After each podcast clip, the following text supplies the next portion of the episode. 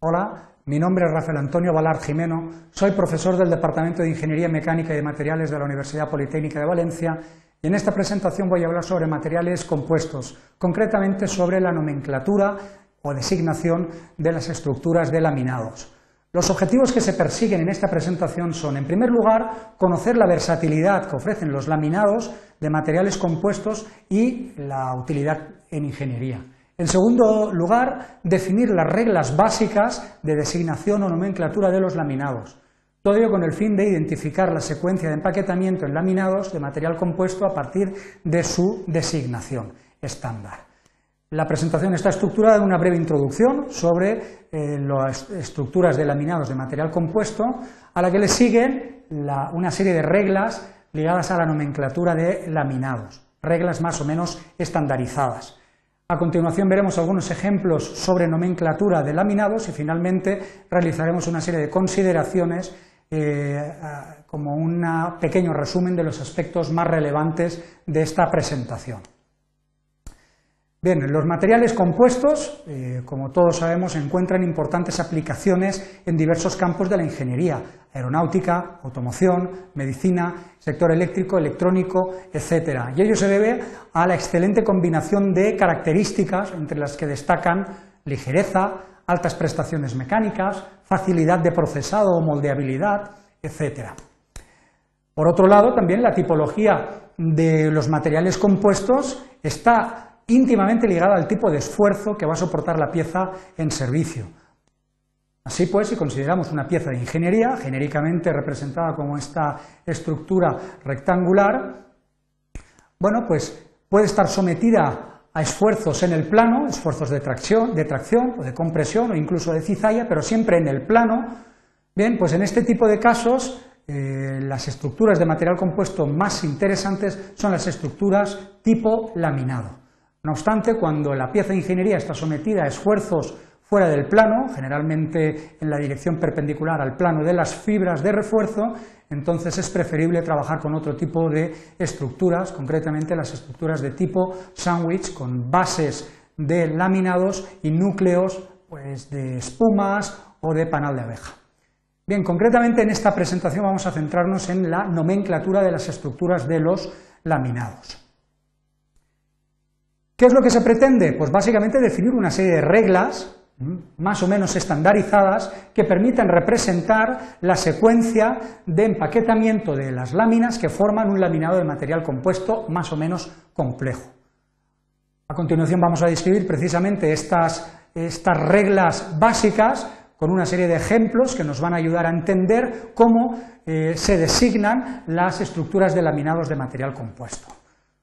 Si, por ejemplo, dos reglas interesantes son, en primer lugar, que la orientación de las capas de un laminado se indica siempre empezando por la capa superior y termina en la capa inferior, en un laminado no simétrico. Cuando el laminado es simétrico, empezamos por la capa superior y terminamos en la capa justamente situada en el medio. Eh, por otro lado también, los laminados no simétricos suelen designarse con un subíndice T, indicando que representamos la totalidad de las capas, y aquellos que son simétricos suelen designarse con un subíndice S, indicando claramente que es un laminado de tipo simétrico. Veamos algunos ejemplos sencillos. En primer lugar, observamos en la, presentación un laminado designado entre corchetes con los números 0, 0, barra 45, barra 90, barra menos 45 y eh, todo ello con el subíndice T. Bueno, pues cada uno de esos números, cifras, eh, símbolos representa un componente del material compuesto del laminado. Como hemos dicho, la primera capa será la primera que observamos en el laminado, una capa de 0 grados, a la cual lógicamente le seguirá una capa de 45 grados, a continuación una capa de 90 y finalmente una capa de menos 45 grados, dando una secuencia de cuatro capas con el empaquetamiento que hemos eh, descrito. Finalmente, como en el laminado aparece el subíndice T, eh, nos está indicando que el laminado no está simétrico y que la totalidad de las capas son las que hemos representado. Otro ejemplo sencillo es el que aparece en la parte inferior, un laminado entre corchetes 0,90 simétrico. Pues, como hemos dicho, la primera capa corresponde a una capa o una lámina con la fibra orientada a 0 grados, la segunda capa es una capa con la fibra orientada a 90 grados y como entre corchetes hemos incorporado el subíndice S, nos indica que el material es simétrico, de tal manera que considerando como la capa media la capa anterior de 90 grados, establecemos una simetría especular respecto a esa capa y hemos añadido, como hemos apreciado claramente en la presentación, una capa de 90 y de 0 grados adicional, eh, indicando el número total de capas que tiene este laminado. Veamos más reglas de nomenclatura.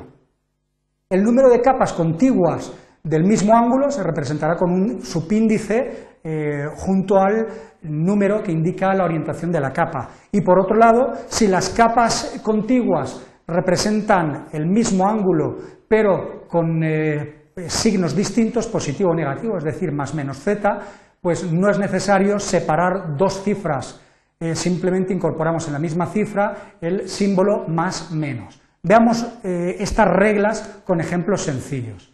En eh, la presentación observamos un laminado entre corchetes de 0 grados 2 capas, 45 grados 3 capas y el subíndice T. Bueno, pues esto hace referencia a un laminado que está formado por dos capas de simultáneas cuyo ángulo de fibras se encuentra a 0 grados, seguido de tres capas orientadas a 45 grados. Como el subíndice indica que no es simétrico y que el laminado tiene estas cinco capas totales. Veamos otro ejemplo donde apreciamos un laminado entre corchetes de más menos 45 barra 90 sub 2 barra barra 0. Bueno, pues este laminado estaría formado por una capa de más 45 grados seguido de una capa de menos 45 grados, a continuación dos capas de 90 grados y finalmente una última capa de 0 grados. De nuevo tenemos un material que, laminado compuesto que no es simétrico y esta sería la secuencia de empaquetamiento de las cinco capas que intervienen en esta estructura. Otra regla establece que cuando tenemos laminados simétricos, si la última capa no queremos que se repita, se añade una raya en el ángulo correspondiente a la capa media, indicando claramente que no tiene que repetirse dicha capa. Esto se entiende más claramente con un ejemplo.